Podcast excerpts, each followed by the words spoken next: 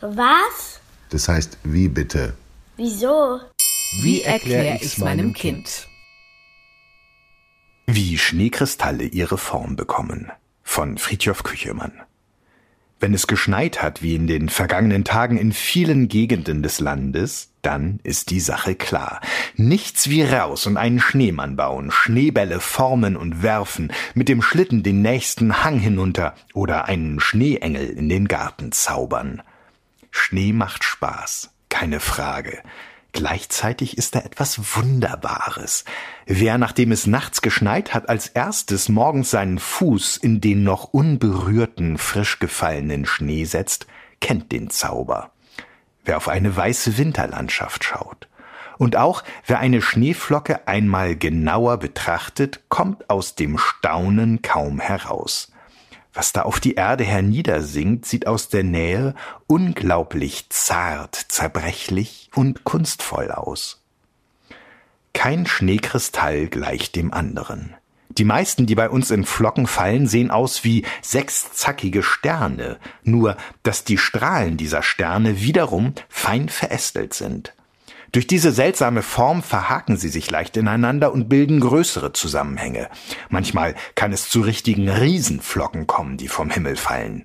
Die größte, die je beobachtet worden ist, soll, so steht es jedenfalls im Guinness-Buch der Rekorde, 38 Zentimeter groß gewesen sein, also größer als eine normale Pizza und im Jahr 1887 im amerikanischen Bundesstaat Montana gefallen sein.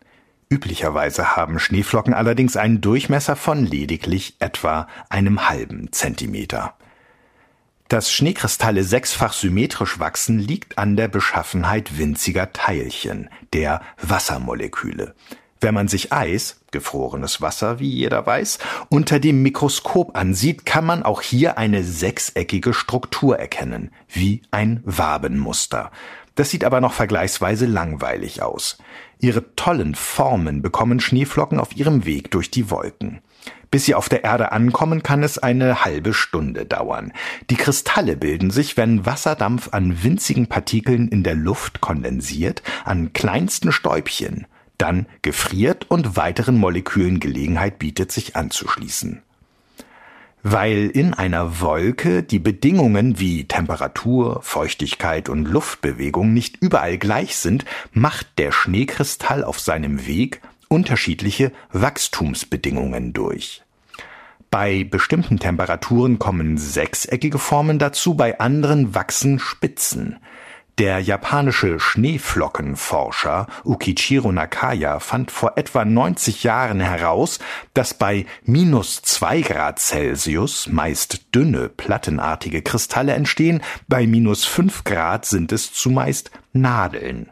Vor allem die Ecken und Spitzen bieten für weitere Moleküle gute Möglichkeiten dazuzukommen. So entstehen die oft feinen Verästelungen weil an allen sechs Ecken eines ursprünglichen Kristalls in etwa die gleichen Bedingungen herrschen, wächst er fast symmetrisch, also an allen Seiten nahezu gleichmäßig. Dass sie nicht ganz genau gleichmäßig wachsen, sieht man erst, wenn man Schneekristalle sorgfältig betrachtet. Der amerikanische Farmer Wilson Bentley, der von 1865 bis 1931 lebte, erfand eine Methode, Schneekristalle zu fotografieren. Insgesamt hat er ungefähr 5000 verschiedene Aufnahmen gemacht, von denen er sagte, dass jeder Kristall einzigartig sei. Sieht man genau hin, wirken Schneekristalle auch nicht mehr weiß, sondern eigentlich durchsichtig, wie Eis. Dass Schnee trotzdem weiß erscheint, liegt daran, dass sich das Licht auf den unzähligen kleinsten Flächen der Kristalle bricht und das ganze Farbspektrum des Lichts auf einmal zu sehen ist. Alle Lichtfarben gemischt wirken weiß.